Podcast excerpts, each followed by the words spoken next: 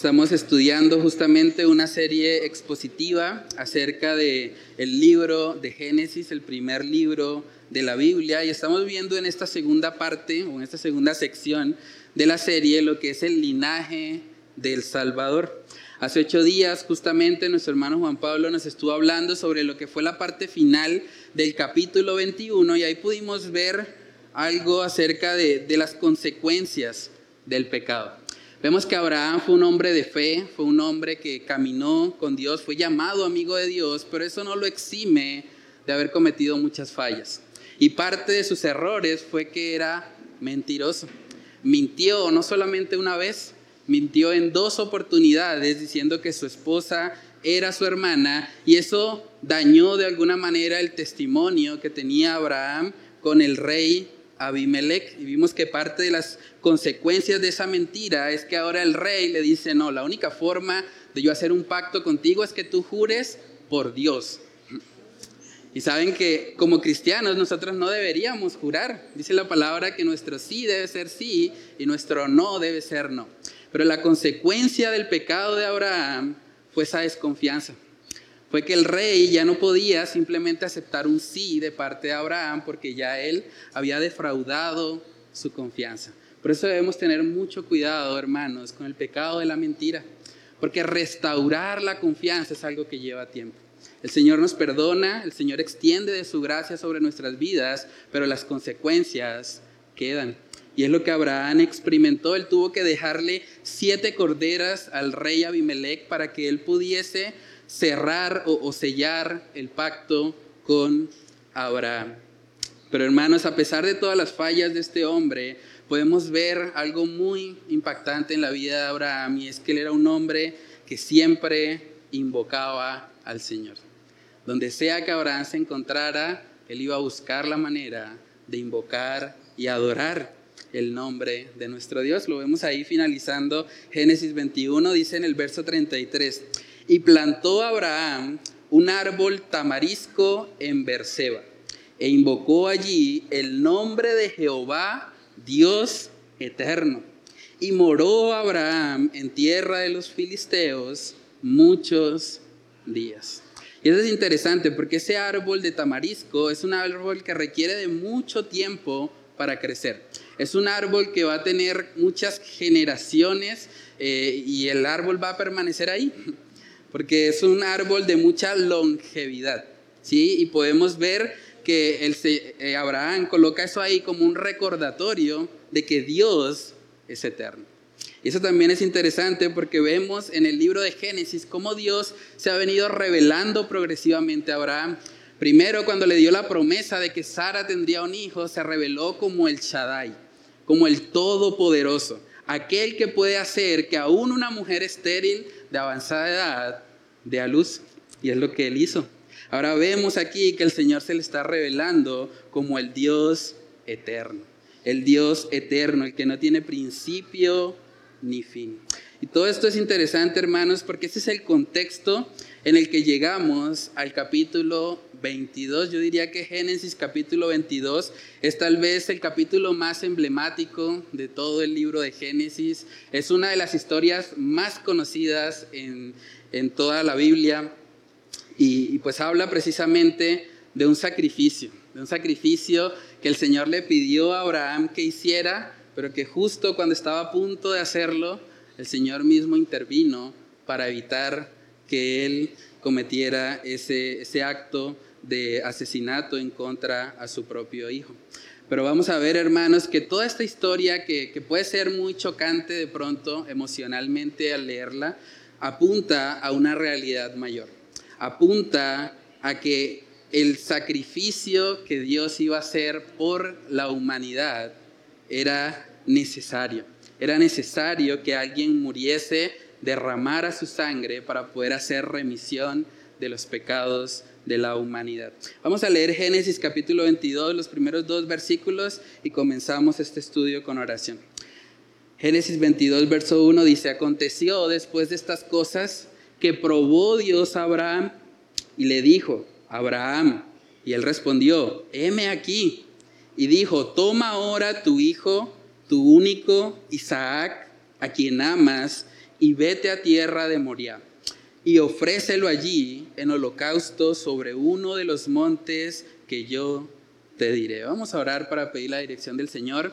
Padre, te damos muchas gracias, Señor, por este tiempo. Gracias por permitirnos llegar a esta parte del estudio del libro de Génesis, Señor. Yo te pido que tú me ayudes a mí a poder exponer lo glorioso que es este capítulo, lo glorioso que es ver cómo, cómo ese, esa prueba por la cual pasaste Abraham realmente le estaba apuntando a él y a todo el pueblo judío y a todos los que escucharan esa historia, les estaba apuntando hacia Cristo, les estaba apuntando hacia la necesidad de un Salvador redentor en sus vidas. Señor, oramos para que tú nos ayudes a poder comprender tu palabra y sobre todo, Dios, ayúdanos a poder vivirla. Ayúdanos a que sea una realidad en nosotros. Padre, que solo tú, Señor, seas exaltado por medio de la exposición de tu palabra. Te lo pedimos, Señor, en el nombre de Cristo Jesús. Amén y amén. Bueno, hermanos, lo primero que podemos notar como punto número uno para el estudio de hoy es que Abraham pasó por una prueba de fuego. Una prueba de fuego. Realmente esta fue una prueba muy particular que el Señor estaba permitiendo sobre la vida de Abraham para probarle. Y es interesante, debemos hacer una distinción entre lo que es una tentación y lo que es una prueba. Las tentaciones son fruto de nuestra concupiscencia, son frutos de la influencia de Satanás en nuestra vida, pero cuando hablamos de las pruebas, son situaciones que Dios permite en nuestra vida para que podamos ver lo que hay en nuestro corazón, para que nos demos cuenta cuál es la prioridad real en nuestras vidas. Dice en Santiago capítulo 1, Santiago capítulo 1, versículos del 13 al 14, dice ahí la palabra, cuando alguno es tentado, no diga que es tentado de parte de Dios, porque Dios no puede ser tentado por el mal, ni él tienta a nadie sino que cada uno es tentado cuando de su propia concupiscencia es atraído y seducido.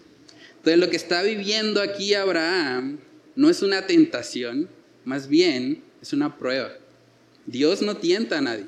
Está pasando por una prueba precisamente para que salga lo que hay en su corazón. El propósito de las pruebas es que el Señor nos permita contemplar ¿Qué es lo que está gobernando en nuestros corazones? Primera de Pedro capítulo 1 también podemos ver ahí que se menciona que las pruebas forman parte de la vida cristiana.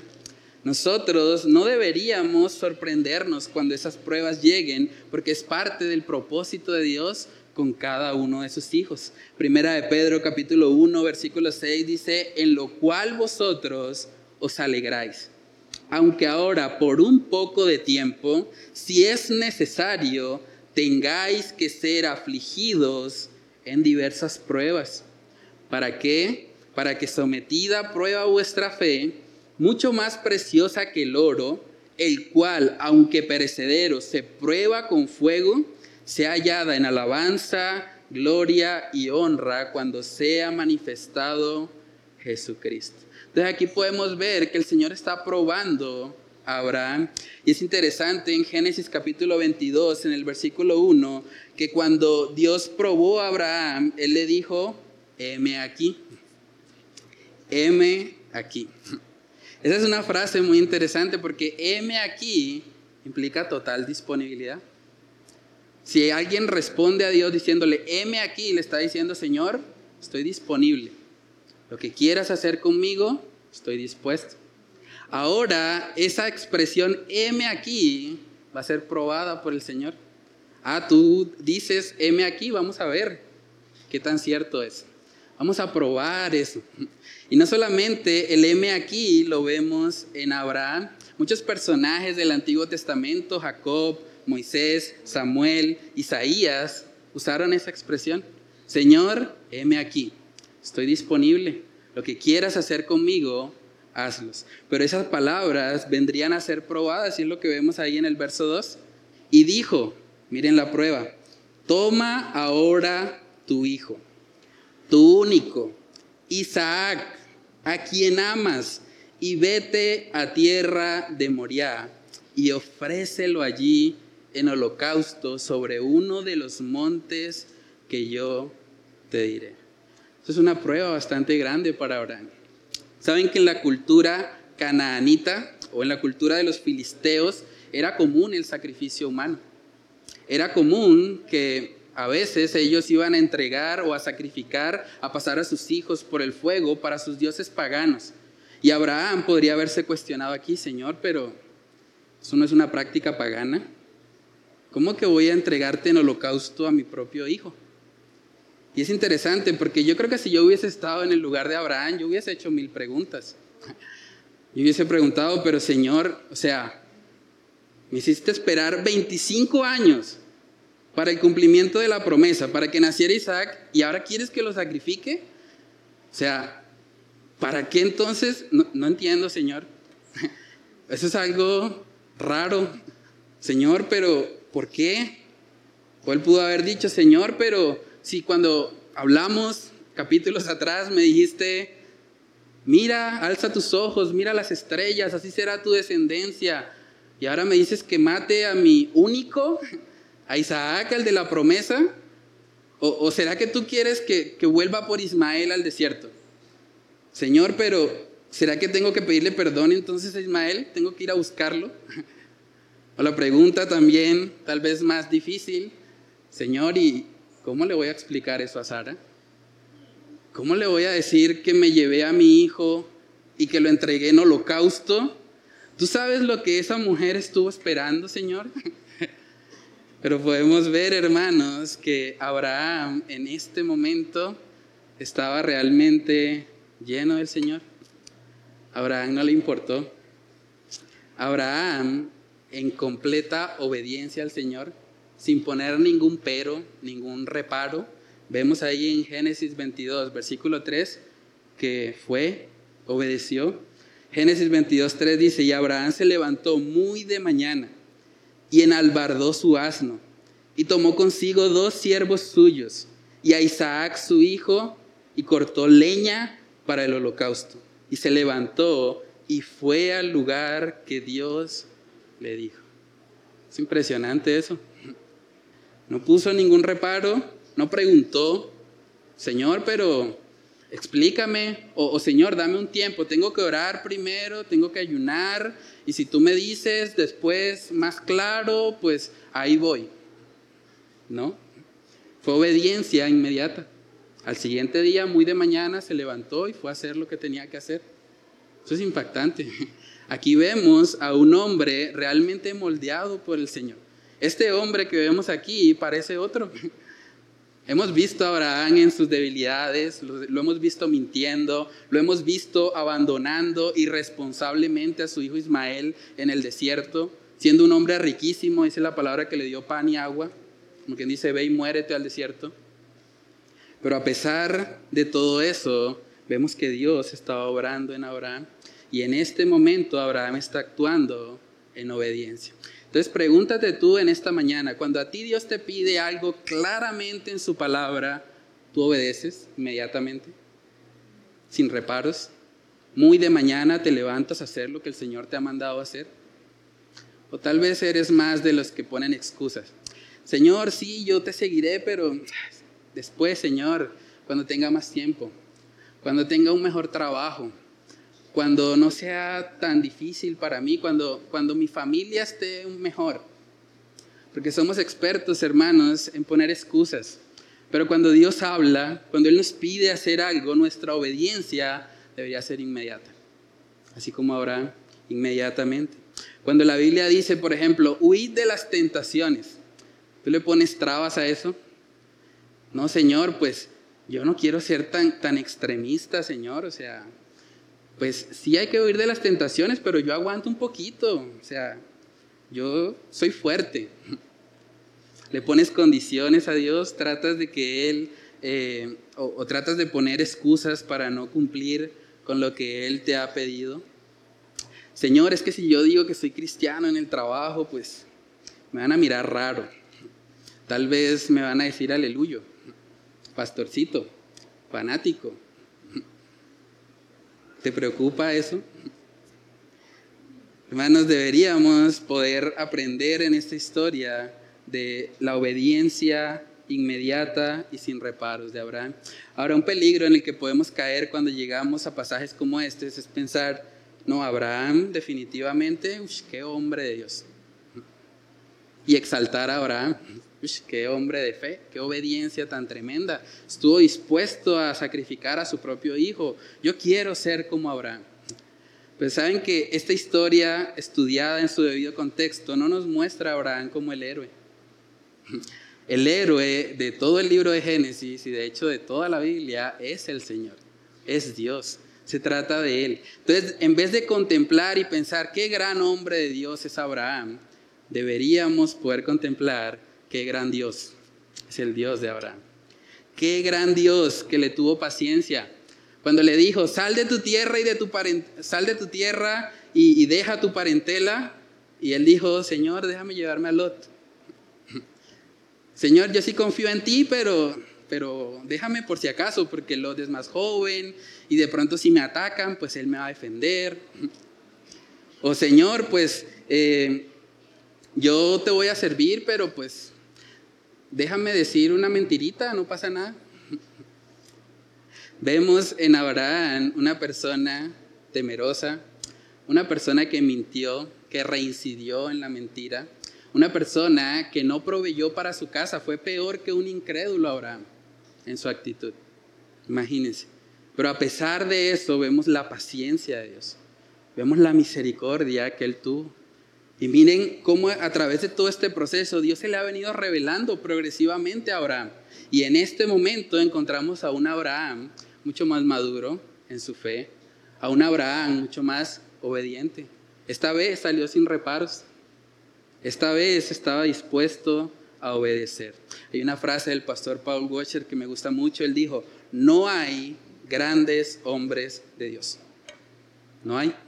No hay grandes hombres de Dios, solo hay hombres pobres, débiles y pecadores que tienen a un Dios grande y misericordioso. Es lo que estamos viendo en Abraham. Aquí no es el gran hombre de Dios, no es el gran hombre de fe Abraham, realmente es Dios que en su grandeza, que en su paciencia, que en su misericordia lo ha venido santificando, lo ha venido perfeccionando para que él ahora pueda vivir en obediencia. Hemos visto, hermanos, a un hombre inseguro, hemos visto a un hombre temeroso por su propia vida. Las dos veces que mintió era porque tenía temor a que pudiese perder la vida. Hemos visto un padre irresponsable con su hijo y a pesar de eso, a pesar de que humanamente hablando podríamos decir que Abraham era un desastre, vemos la infinita misericordia de Dios sobre su vida. Vemos a Dios obrando a pesar de su pecado y a pesar de su maldad. Dice Primera de Corintios capítulo 1, ese texto me gusta mucho, Primera de Corintios 1, verso 26 dice, pues mirad hermanos vuestra vocación, que no sois muchos sabios según la carne, ni muchos poderosos, ni muchos nobles, sino que lo necio del mundo escogió Dios para avergonzar a los sabios, y lo débil del mundo escogió Dios para avergonzar a lo fuerte. Y lo vil del mundo y lo menospreciado escogió Dios y lo que no es para deshacer lo que es, a fin de que nadie se jacte en su presencia. Nadie se puede jactar en la vida cristiana pensando, ah, es que yo soy más obediente que otros. Es que yo soy superior a otros porque yo sí cumplo. No. En última, si cumplimos es porque Dios nos hace cumplir. No es porque haya algo bueno en nosotros, es por su misericordia, es por su gracia. Abraham no tenía nada de qué jactarse, solamente en la gracia de Dios. Y su relación de amistad con Él precisamente le estaba llevando a superar la prueba, a vivir en obediencia, sin importar lo que eso le costara. Sigamos leyendo Génesis 22, verso 4, dice, al tercer día eso implica que Abraham tuvo que caminar tres días para llegar al sitio. Dice, al tercer día alzó Abraham sus ojos y vio el lugar de lejos. O sea, hasta el tercer día fue que él pudo observarlo. Verso 5.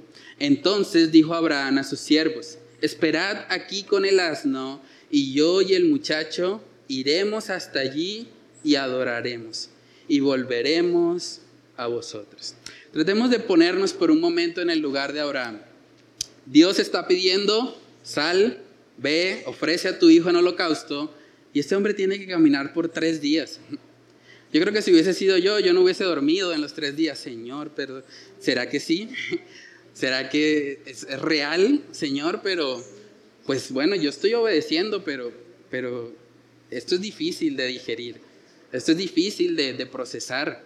¿Cómo que voy a entregar a, a mi hijo, al hijo de la promesa, a mi único? Señor, pues hay tres días, llevo tres días caminando, todavía me puedes rearguir, todavía puedes cambiar y decirme que no lo haga. Pero podemos ver, hermanos, que Abraham siguió en obediencia. ¿Qué hubieses pensado tú, por ejemplo, si Dios te hubiese pedido a ti que entregues a tu hijo? O los que no tienen hijos, ¿qué hubieses pensado tú si Dios te hubiese pedido que entregues algo que amas? O a alguien que amas. Porque es lo que se resalta ahí de Isaac. Abraham amaba profundamente a Isaac, era el hijo de la promesa. ¿Qué hubieses hecho tú? Saben que la Biblia nos muestra un poco y, podemos tener algo de luz en eso porque en Hebreos capítulo 11 se menciona lo que iba pensando Abraham. Cuando él estuvo caminando esos tres días para llegar al lugar del sacrificio, él estaba pensando en algo y es en que Dios es fiel a sus promesas. Y que aun cuando humanamente él no lo entendía, él podía confiar en que si Dios le estaba pidiendo que sacrificara a su hijo, pues Dios lo iba a resucitar. Dios tiene el poder para eso, Dios es el todopoderoso. Hebreos capítulo 11, versículo 17, vamos ahí, dice la palabra, por la fe Abraham, cuando fue probado, ofreció a Isaac, y el que había recibido la promesa, ofrecía su unigénito, habiéndosele dicho, en Isaac te será llamada descendencia. En el verso 19 podemos ver lo que iba pensando. Pensando que Dios es poderoso para levantar aún de entre los muertos, de donde en sentido figurado también le volvió a recibir. Este hombre estaba dispuesto a sacrificar a su propio hijo porque estaba confiado en que el Todopoderoso el que había hecho que la estéril Sara tuviera un hijo aún siendo una mujer de avanzada edad, también tenía el poder para levantar a su hijo de las cenizas, para poder tener eh, una descendencia y cumplir su promesa. Abraham no estaba viendo la muerte como un problema, porque él estaba viendo el atributo de Dios por encima de la situación que estaba enfrentando. Y nótese que la fe de Abraham no era que Dios lo levantaría, sino más bien que Dios era poderoso para hacerlo. Y esa diferencia es importante, porque cuando nosotros oramos al Señor, la fe no radica en creer que Dios va a, cumplir exactamente lo que le estamos pidiendo, porque Dios es soberano, puede ser que no. La fe implica en confiar en que Dios es poderoso y que sea que se cumpla mi petición o no, Dios está al control. Y sus planes son mejores que los nuestros.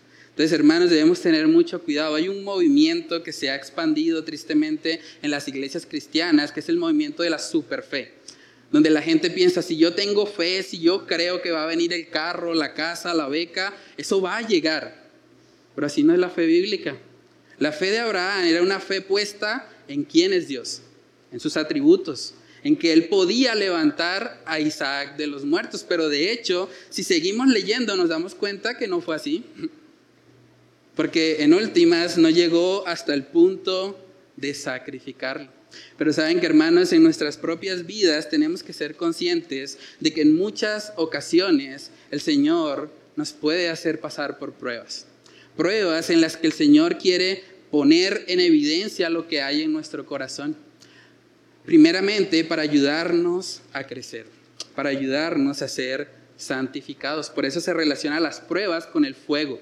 Porque así como el fuego purifica el oro, de la misma manera las pruebas purifican la fe del creyente.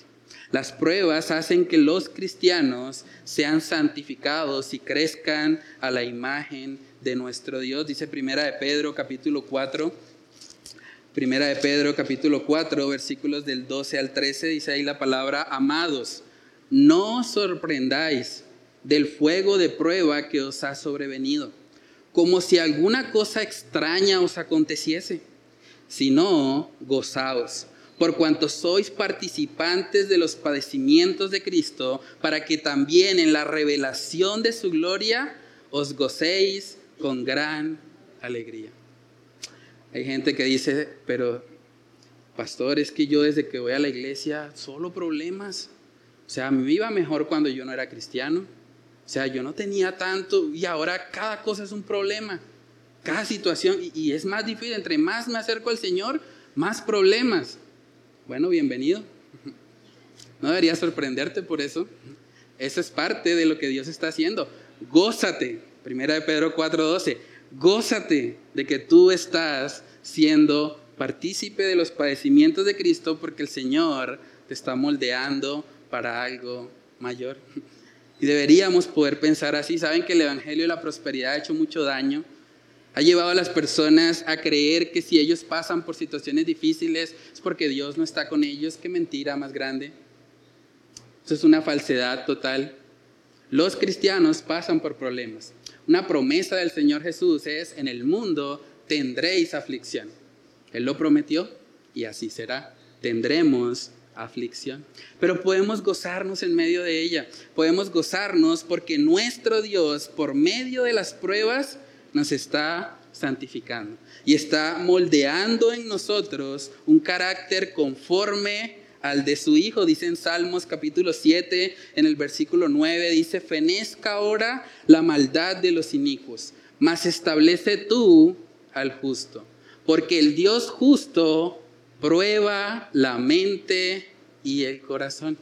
El Dios justo prueba la mente y el corazón. Saben que una de las pruebas más recurrentes en la vida del cristiano tiene que ver precisamente cuando el Señor nos lleva a reconocer que Él es el único que debe tener el primer lugar en nuestra vida. Y es lo que está pasando con Abraham. Nosotros conocemos la historia, creo que la mayoría ya la escuchado, ya la ha estudiado en algún momento. Y al final sabemos que el Señor no permite que el sacrificio de Isaac se dé. Pero sí había una, un propósito con Abraham a través de todo esto y era poner en evidencia dónde estaba su corazón. Si él estaba amando más a su hijo, a la descendencia que vendría a través de él, o si realmente él estaba amando en primer lugar al Señor. ¿Saben que dice en Lucas capítulo 14? Vamos ahí. Lucas capítulo 14, versículos del 25 al 26. Dice ahí la palabra, grandes multitudes iban con él. Y volviéndose les dijo, si alguno viene a mí y no aborrece a su padre y madre, y mujer e hijos, y hermanos y hermanas, y aún también su propia vida, no puede ser mi discípulo. Tremendo eso, ¿no? El Señor está subiendo el estándar. Y cuando ahí habla de aborrecer, no implica odiar a esas personas, porque Dios es amor, Dios nos manda que amemos a nuestro prójimo. Pero la implicación de esa palabra aborrecer es que debemos amar mucho menos a esas personas comparadas con el amor que tenemos hacia Dios. En otras palabras, cuando amamos tanto a Dios, pareciera que estamos aborreciendo a nuestra madre, a nuestros hermanos, incluso nuestra propia vida. Y ese es el amor que el Señor demanda de sus discípulos. Entonces preguntémonos en esta mañana, ¿qué es lo que tú más amas? Pregúntate, ¿qué es lo que tú más amas después de Dios? Tú dices, bueno, yo amo a mi familia. ¿Amas más a tu familia que a Dios? O tú dices, no, yo amo más a mis amigos. Mis amigos son lo que yo más amo. ¿Tú amas más a tus amigos que a Dios? ¿O tú amas más los bienes materiales que a Dios? Porque si ese es tu caso, no puedes ser su discípulo, según el texto. No puedes ser su discípulo si amas algo o a alguien más que al Señor. ¿Qué tal si Dios te dijera, entrégame tu celular? Hoy en día es una lucha muy grande, ¿cierto? Muchas personas pasan horas y horas detrás del celular y pierden mucho de su tiempo ahí, pudiendo haber estado edificando a otra persona, pudiendo haber estado evangelizando, haciendo algo que el Señor sí nos pide hacer en su palabra. Muchos están perdiendo su tiempo, sus vidas, porque el tiempo es vida, ahí detrás de una pantalla. Y si Dios te dijera, entrégame ese celular que tanto amas, ¿qué tal si dejas eso a un lado mientras te llenas de mí, mientras me buscas genuinamente? ¿Qué tal si Dios te dijera, entrégame tu dinero, ese que tanto confías, ese que piensas que es lo que te va a sostener para el resto de tu vida? ¿Qué tal si el Señor te dijera, no, suelta esa confianza? Si el Señor te dijera, bueno, entrégame tu casa, que es donde de pronto tienes puesta tu seguridad. No estoy hablando del Evangelio de la Prosperidad, no estoy hablando de dar esas cosas para que Dios nos dé más, pero si realmente el Señor nos pidiera eso, ¿tú lo harías? Tú podrías decir que Dios es tu prioridad, incluso por encima de tu familia, por encima de tus bienes materiales, por encima de tus amigos, por encima de quienes te rodean. ¿Tú podrías realmente decir eso? Ahora, es importante aclarar en este pasaje que Dios no nos va a pedir nunca que hagamos lo mismo que pasó con Abraham. Eso es importante aclararlo porque tristemente hay personas que han usado esta historia para tratar de enseñar como que la enseñanza del pasaje es que entonces los padres deben estar dispuestos a sacrificar a sus hijos. Y es triste porque en 1993 en Estados Unidos un hombre llamado Andrew Kate asesinó a su propia hija diciendo que él estaba simulando la historia de Abraham. Él pensaba que en el momento en que él fuese a disparar el gatillo por una obra sobrenatural de Dios, el, tiro no iba a salir o, iba a, a evitar la muerte de alguna manera. Pero tristemente, hermanos, es una pésima interpretación del pasaje. No está enseñando de ninguna manera esto que los hombres o los padres deban ir y sacrificar físicamente a sus hijos. Lo que está poniendo en evidencia el Señor a través de esta prueba es dónde estaba puesto el corazón de Abraham. El propósito de esta historia no es que los padres entreguen a sus hijos en sacrificio, más bien es ilustrar o mostrarnos una sombra de lo que el Padre Celestial iba a ser cerca de 2500 años más adelante, cuando Jesucristo, su Hijo amado, fuese entregado en la cruz del Calvario. Y es lo que podemos evidenciar ahí. Génesis capítulo 22. Aquí podemos ver como segundo punto que hay un, un paralelismo con la cruz. Hay un paralelismo con la cruz muy evidente. Cuando uno estudia el pasaje y lo compara con las descripciones de los evangelios, solo podemos pensar en que esta historia está apuntando a nuestro Señor Jesucristo. Génesis 22, versículo 6 dice, y tomó Abraham la leña del holocausto y la puso sobre Isaac su hijo. Y él tomó en su mano el fuego y el cuchillo y fueron ambos juntos. ¿Recuerdan quién cargó el objeto en el que iba a ser crucificado? Jesús. Isaac cargó la leña, Jesús cargó el madero. Génesis 22, 7. Entonces habló Isaac a Abraham, su padre, y dijo, Padre mío. Y él respondió, heme aquí. Podemos ver otra vez esa expresión, heme aquí, mi hijo. Y él dijo, he aquí el fuego y la leña. Mas ¿dónde está el cordero para el holocausto? ¿Dónde está el que vamos a sacrificar? ¿Recuerdan qué hizo el Señor antes de ser sacrificado en el monte Getsemaní? ¿Con quién hablaba el Señor? Con su Padre, con su Padre. Estaba clamando, Señor, si es posible, pasa de mí esta copa, pero no sea mi voluntad, sino la tuya. Aquí vemos que fue algo que ellos hicieron en acuerdo. Génesis 22, versículo 8 dice, y respondió Abraham, Dios se proveerá de cordero para holocausto, hijo mío. E iban juntos. el Padre y el Hijo juntos para poder efectuar un sacrificio. ¿A qué se parece eso? ¿A dónde nos está apuntando? Saben que si había un momento para que Isaac saliera corriendo, era este. Este era el momento en el que tal vez Isaac podía decir, pero ¿cómo así? ¿No hay cordero? No, chao. No, yo no voy a hacer el cordero. Y saben que según las referencias de tiempo que tenemos en el libro de Génesis, muchos comentaristas entienden que Isaac tendría alrededor de 13 a 15 años de edad para cuando esto está sucediendo. Abraham era un abuelito de más de 110 años. Isaac, siendo tan joven, lleno de vida, podía haber dicho, no, chao, usted está loco, papá, ¿cómo le ocurre? ¿Me va a sacrificar a mí? No, pero saben que Isaac también fue consciente. A veces leemos la historia y pensamos, uy, qué glorioso Abraham. Pero pensemos en Isaac también. Isaac era un jovencito y estaba dispuesto a entregar su vida. Él estaba creyendo en medio de todo eso que realmente Dios estaba detrás. Si no, no lo hubiese hecho.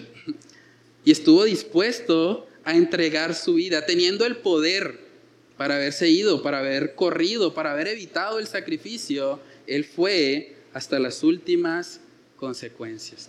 Saben que en Juan capítulo 10 vemos que se habla respecto a nuestro Señor Jesucristo y una de las cosas que se menciona acerca de Él fue que a Él nadie le quitó la vida, Él la puso voluntariamente. Juan capítulo 10, versículo 17 dice, por eso me ama el Padre porque yo pongo mi vida para volverla a tomar. Nadie me la quita, sino que yo de mí mismo la pongo. Tengo poder para ponerla y tengo poder para volverla a tomar. Este mandamiento recibí de mi Padre. ¿Pueden ver el paralelo? Jesús entregó su vida voluntariamente en sacrificio por los pecadores. Isaac también estaba dispuesto a sacrificarse porque sabía que Dios estaba detrás. Génesis capítulo 22, versículos del 9 al 10, dice ahí, y cuando llegaron al lugar que Dios le había dicho, edificó allí Abraham un altar y compuso la leña y ató a Isaac su hijo. Tratemos de pensar en esto. Un hombre de 110 años atando a un hijo de 13 a 15 años.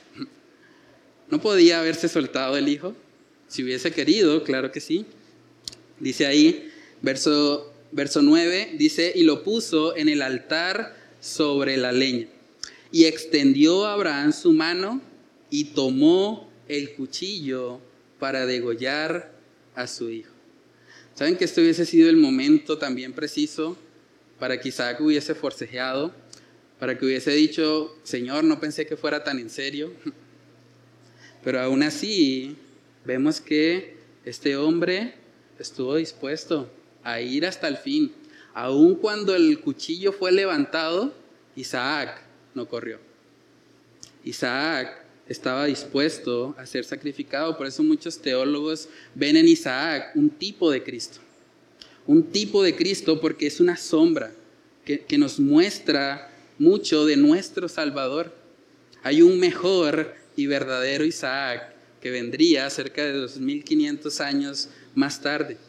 Vemos que, que Isaac y Jesús, ambos nacieron después de una promesa. Fueron hijos de la promesa ambos. Ambos tuvieron nacimientos que humanamente eran imposibles. Que una mujer estéril de avanzada edad tuviera un hijo era imposible. Y que una mujer virgen tuviera un hijo también era imposible. Pero ambos tuvieron nacimientos extraordinarios, milagrosos. Ambos fueron preparados para ser sacrificados por sus padres. Ambos eran hijos unigénitos en el sentido de la promesa, profundamente amados por sus padres. Ambos, como cordero, fueron llevados al matadero, sin pronunciar una palabra. Así como Abraham obró en obediencia sin reparos, sin preguntar nada, Isaac tampoco. Isaac estuvo dispuesto, enmudecido como cordero, fue llevado al matadero. Saben que en Isaías capítulo 53, este es uno de los pasajes que nos habla más claramente acerca de lo que Jesús vino a hacer.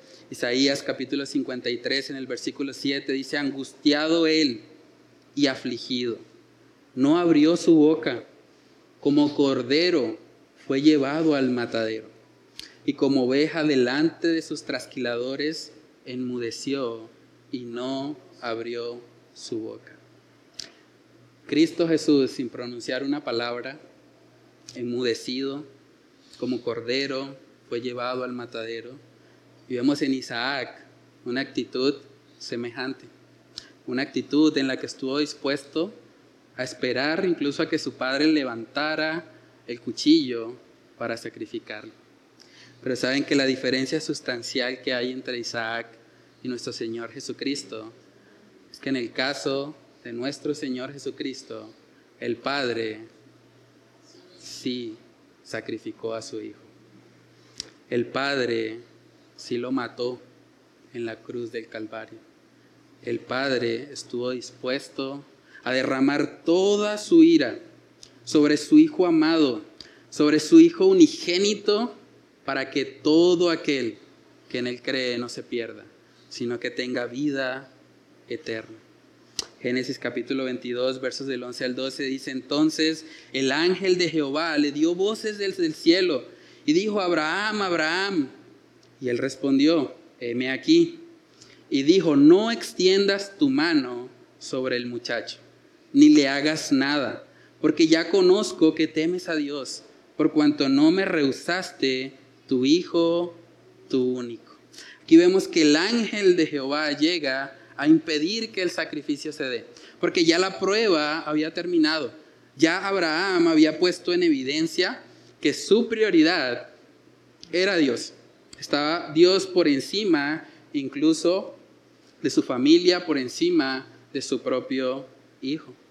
Pero saben que cuando miramos el Nuevo Testamento, podemos notar que en el caso de nuestro Señor Jesucristo, no se detuvo el cuchillo. No se, no se detuvo el sacrificio. Ahí el sacrificio sí se efectuó porque era necesario para que la humanidad perdida pudiese tener salvación.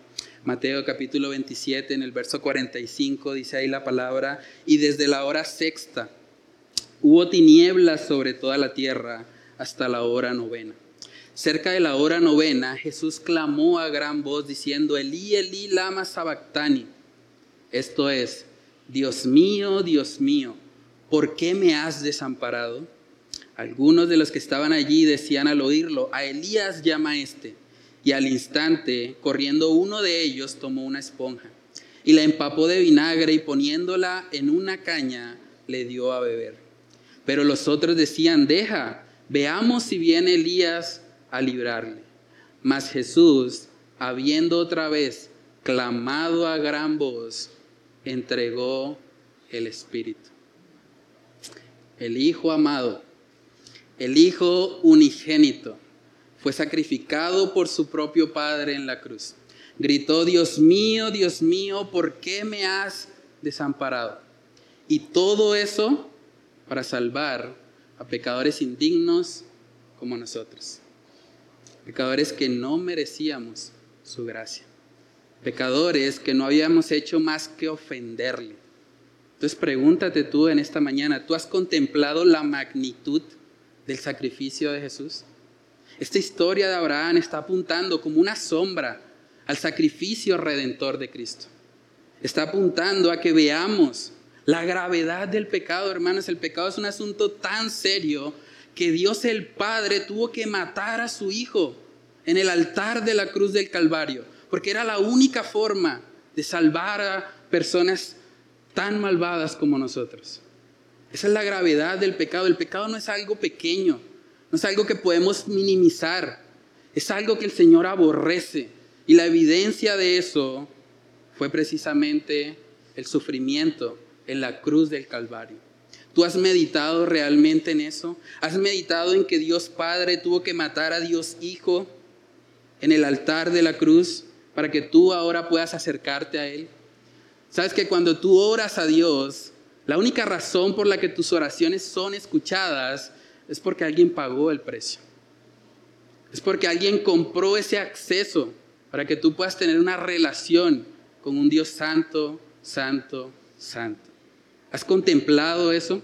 ¿Has meditado en la magnitud de ese sacrificio? Saben que toda la Biblia se puede resumir básicamente en Dios queriendo salvar al ser humano por medio de su Hijo Jesucristo. Dios hizo todo lo necesario, y consumado es, gritó Jesús.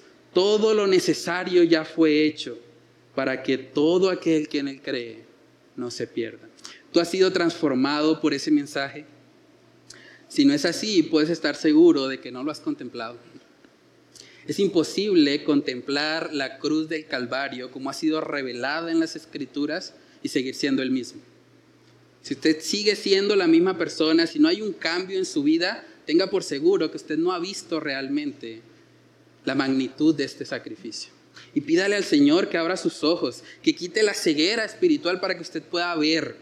Porque la Biblia dice muy claramente que si alguno está en Cristo, nueva criatura es. Debe haber una transformación. No podemos seguir siendo los mismos después de haber contemplado un sacrificio tan glorioso. Un sacrificio en el que el Padre está sacrificando a su Hijo por amor a una humanidad pecadora, a una humanidad que no lo merece, que no ha hecho más que pisotear su nombre.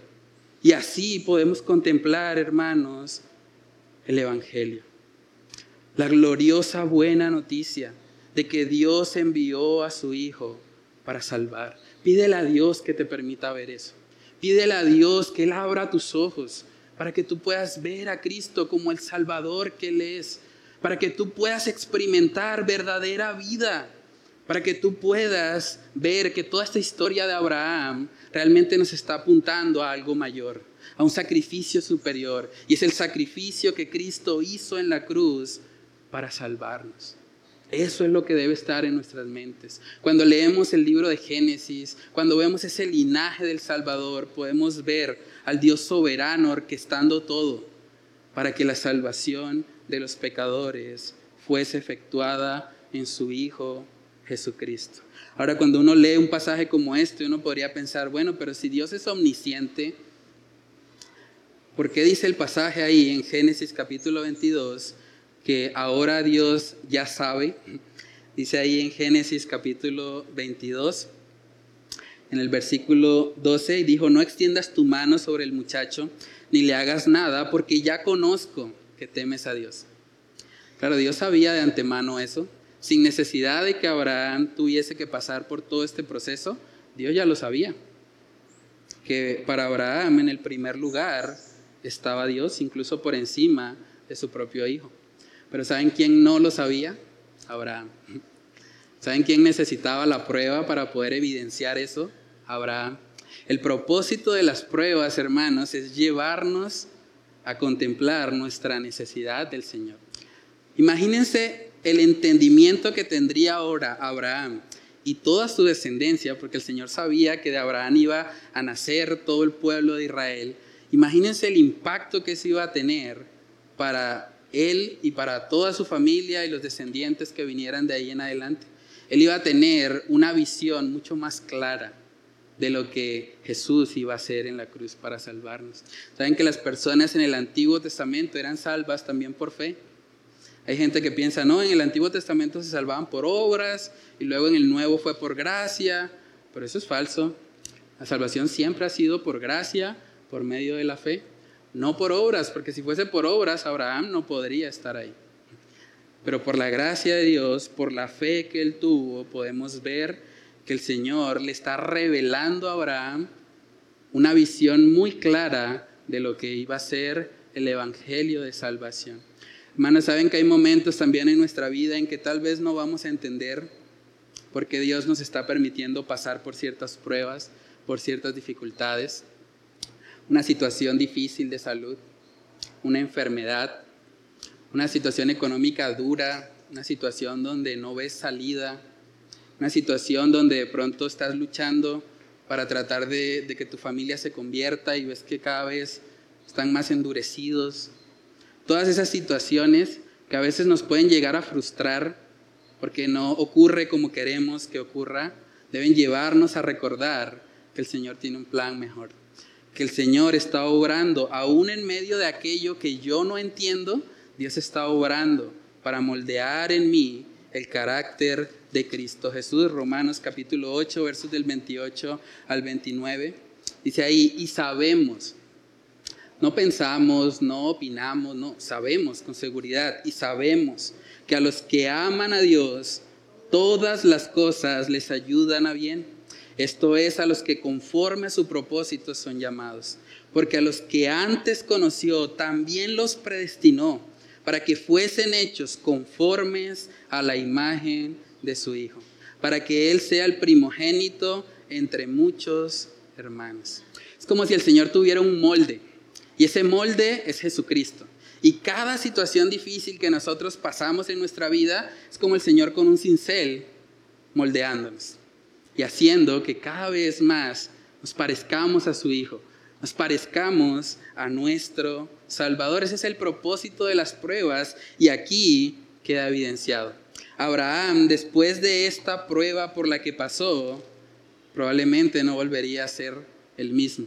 Sería una persona con una visión mucho más clara de lo que el Evangelio significa. Ellos sabían desde Génesis 3.15 de que iba a venir de la simiente de la mujer un Salvador que iba a vencer a Satanás, pero ahora Abraham tendría una visión mucho más amplia, mucho más clara de lo que eso significa. Génesis capítulo 22, en el verso 13 dice, entonces alzó Abraham sus ojos y miró, y he aquí a sus espaldas un carnero trabado en un zarzal por sus cuernos. Y fue Abraham y tomó el carnero y lo ofreció en holocausto en lugar de su hijo. Vemos el cumplimiento, Dios proveyó el cordero, pero sigue diciendo luego en el verso 14, y llamó a Abraham el nombre de aquel lugar, Jehová proveerá. Por tanto se dice hoy, en el monte de Jehová será provisto. Y eso es interesante porque en el verso 14 está hablando en tiempo futuro. Dice que Jehová proveerá. Y uno podría pensar, pero si ya en el 13 proveyó. O sea, el cordero físico que necesitaban en ese momento, ya ahí estaba. Pero Abraham no está pensando en el cordero físico.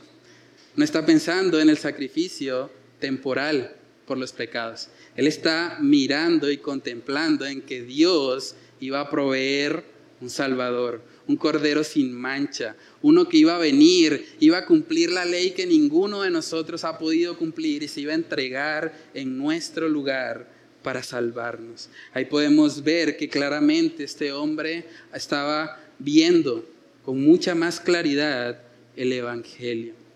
Hermanos, a veces en nuestra vida el propósito de las pruebas es llevarnos a ver el Evangelio, es llevarnos a ver que necesitamos poner la mirada solo en Cristo Jesús. Saben que históricamente en ese monte que sería llamado provisto, históricamente alrededor de 2500 años después, ahí quedaría el monte Gólgota, ahí quedaría el lugar donde Cristo Jesús iba a ser sacrificado.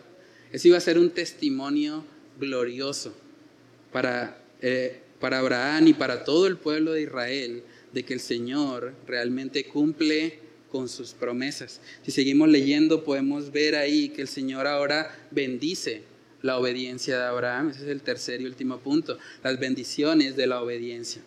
Génesis 22, versículo 15 dice, y llamó el ángel de Jehová a Abraham por segunda vez desde el cielo, y dijo, por mí mismo he jurado, dice Jehová, que por cuanto has hecho esto, y no me has rehusado tu hijo, tu único hijo, de cierto te bendeciré. Y multiplicaré tu descendencia como las estrellas del cielo y como la arena que está a la orilla del mar. Y tu descendencia poseerá las puertas de sus enemigos. En tus simientes serán benditas todas las naciones de la tierra, por cuanto obedeciste a mi voz.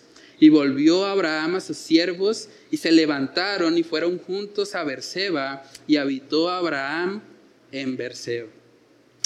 Es interesante eso, ¿no? Ahora podemos ver que el Señor viene a reafirmar sus promesas. Y no pudiendo jurar por alguien mayor a sí mismo, el Señor jura por sí mismo, para que no quede duda de que la promesa que el Señor le había dado a Abraham se iba a cumplir. Génesis capítulo, perdón, Hebreos capítulo 6, versículos del 13 al 18, ahí podemos ver que se menciona este juramento. Hebreos capítulo 6, verso 13. Dice ahí, porque cuando Dios hizo la promesa a Abraham, no pudiendo jurar por otro mayor, juró por sí mismo, diciendo, de cierto te bendeciré con abundancia y te multiplicaré grandemente. Y habiendo esperado con paciencia, alcanzó la promesa. Porque los hombres ciertamente juran por uno mayor que ellos, y para ellos el fin de toda controversia es el juramento para confirmación. Por lo cual, queriendo Dios mostrar más abundantemente a los herederos de la promesa la inmutabilidad de su consejo, interpuso juramento, para que por dos cosas inmutables, en las cuales es imposible que Dios mienta, tengamos un fortísimo consuelo los que hemos acudido para asirnos de la esperanza puesta delante de nosotros. Aquí podemos ver, hermanos, que esta confirmación de Dios hacia Abraham era algo que, iba a representar un fortísimo consuelo para su alma. Porque ahora él podía estar completamente seguro, completamente confiado en que Dios iba a cumplir sus promesas. El Señor iba a hacer todo lo que él dijo respecto a Abraham.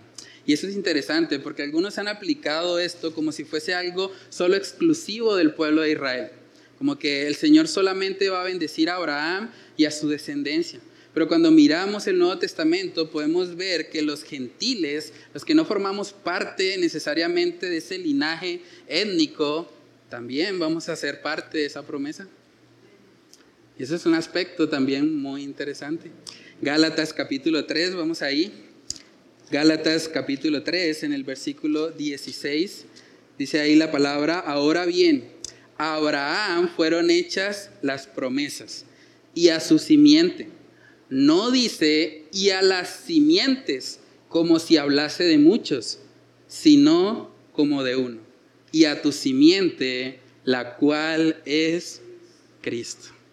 Pablo nos está mostrando ahora en el Nuevo Testamento quién es la simiente la simiente en donde serían benditas todas las naciones, es nuestro glorioso Señor Jesucristo.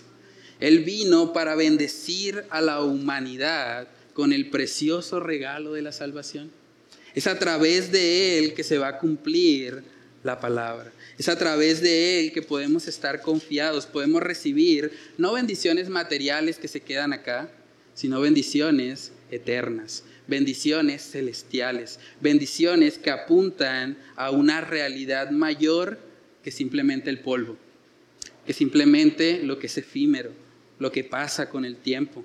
En Génesis capítulo 22 termina ahí ese capítulo hablándonos ahora acerca del hermano de Abraham. Y pareciera inicialmente cuando leemos eso que como que eso que tiene que ver con la historia. Pero vamos a ver que hay un personaje ahí muy importante dentro de esos nombres que vamos a leer, porque forma parte precisamente del cumplimiento de la promesa de Dios dada a Abraham. Dice Génesis capítulo 22, verso 20, aconteció después de estas cosas que fue dada noticia a Abraham diciendo, he aquí que también Milca ha dado a luz hijos a Nacor tu hermano. Dice ahí, Uz su primogénito. Buz, su hermano, Kemuel, padre de Aram, Kesed, Aso, Pildas, Hidlaf y Betuel. Y Betuel fue el padre de Rebeca. ¿Saben quién es Rebeca? Bueno, sigan la serie para que podamos hablar más de ella. Estos son los ocho hijos que dio a luz Milca de Nacor, hermano de Abraham, y su concubina que se llamaba Reuma, dio a luz también a Teba, a Gaham, a Taaz y a Maaca. Aquí podemos ver en medio de estos nombres raros que hay un personaje que sobresalta. Y ese personaje se llama Rebeca. La descendencia de Abraham iba a continuar, tal cual como el Señor lo había prometido. Todas esas estrellas que él vio que no podía contar humanamente, esa promesa eventualmente se iba a cumplir.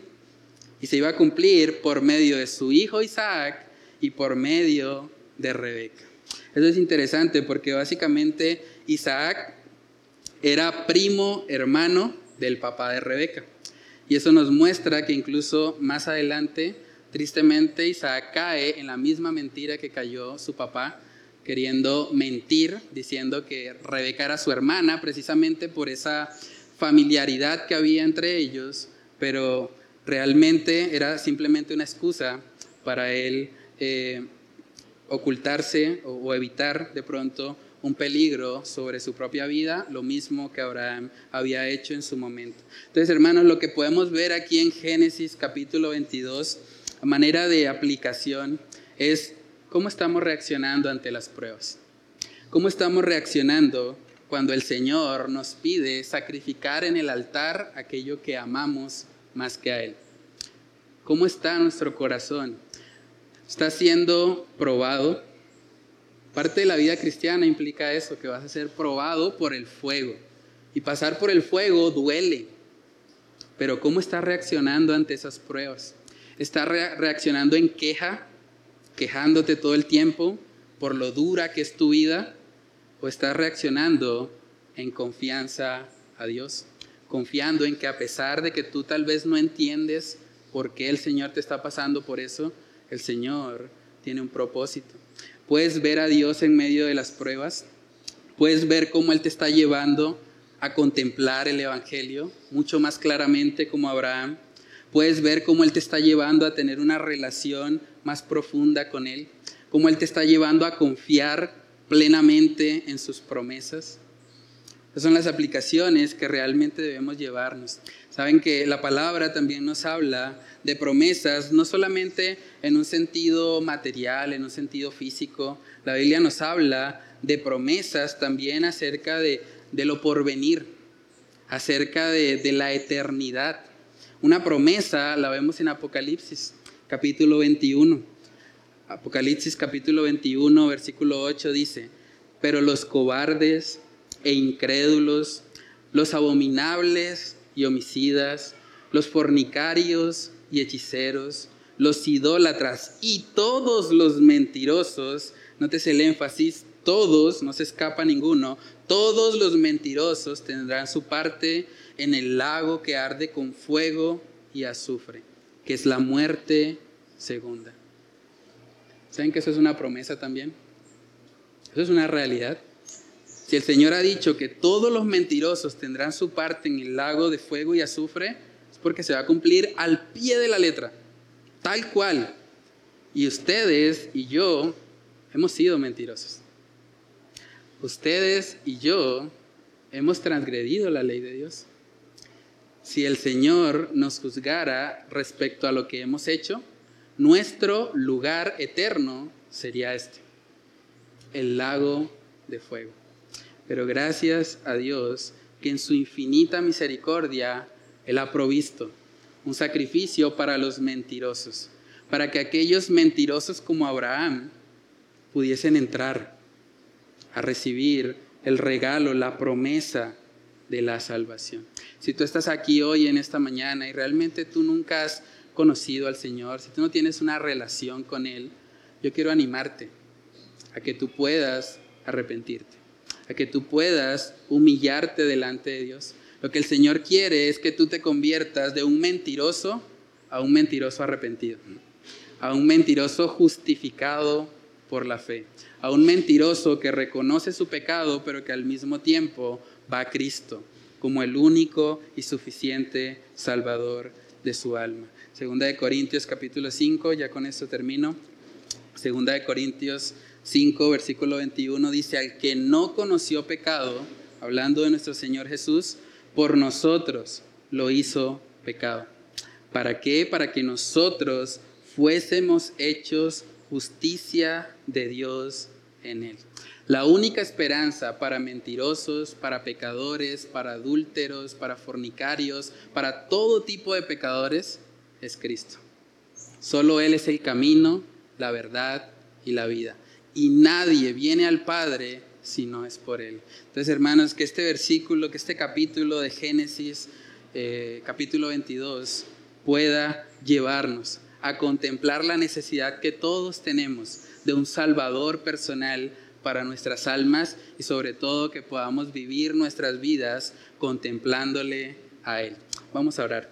Padre, te damos muchas gracias, Señor, por tu infinita misericordia. Gracias por este tiempo en el que nos has permitido, Señor, poder contemplar una sombra de lo que es tu sacrificio, de lo que fue ese sacrificio que tú hiciste, Señor, hace dos mil años en la cruz del Calvario.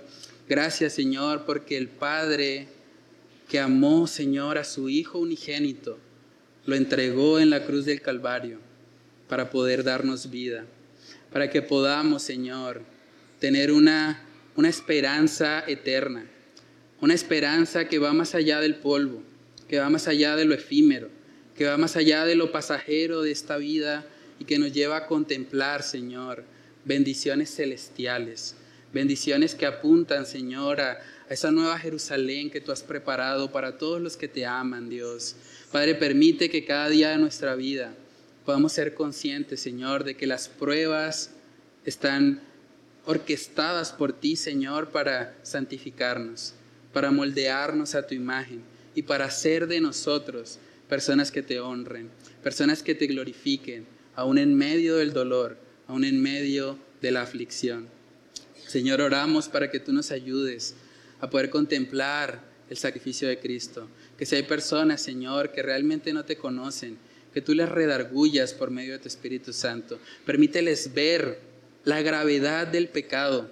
Permíteles ser convencidos de pecado, justicia y juicio, para que de esa manera, Señor, puedan correr a Cristo como único y suficiente Salvador de sus vidas. Señor, que solo tú seas exaltado por medio de la aplicación de lo que hemos estudiado en esta mañana. Te lo pedimos, Señor, en el nombre de Cristo Jesús.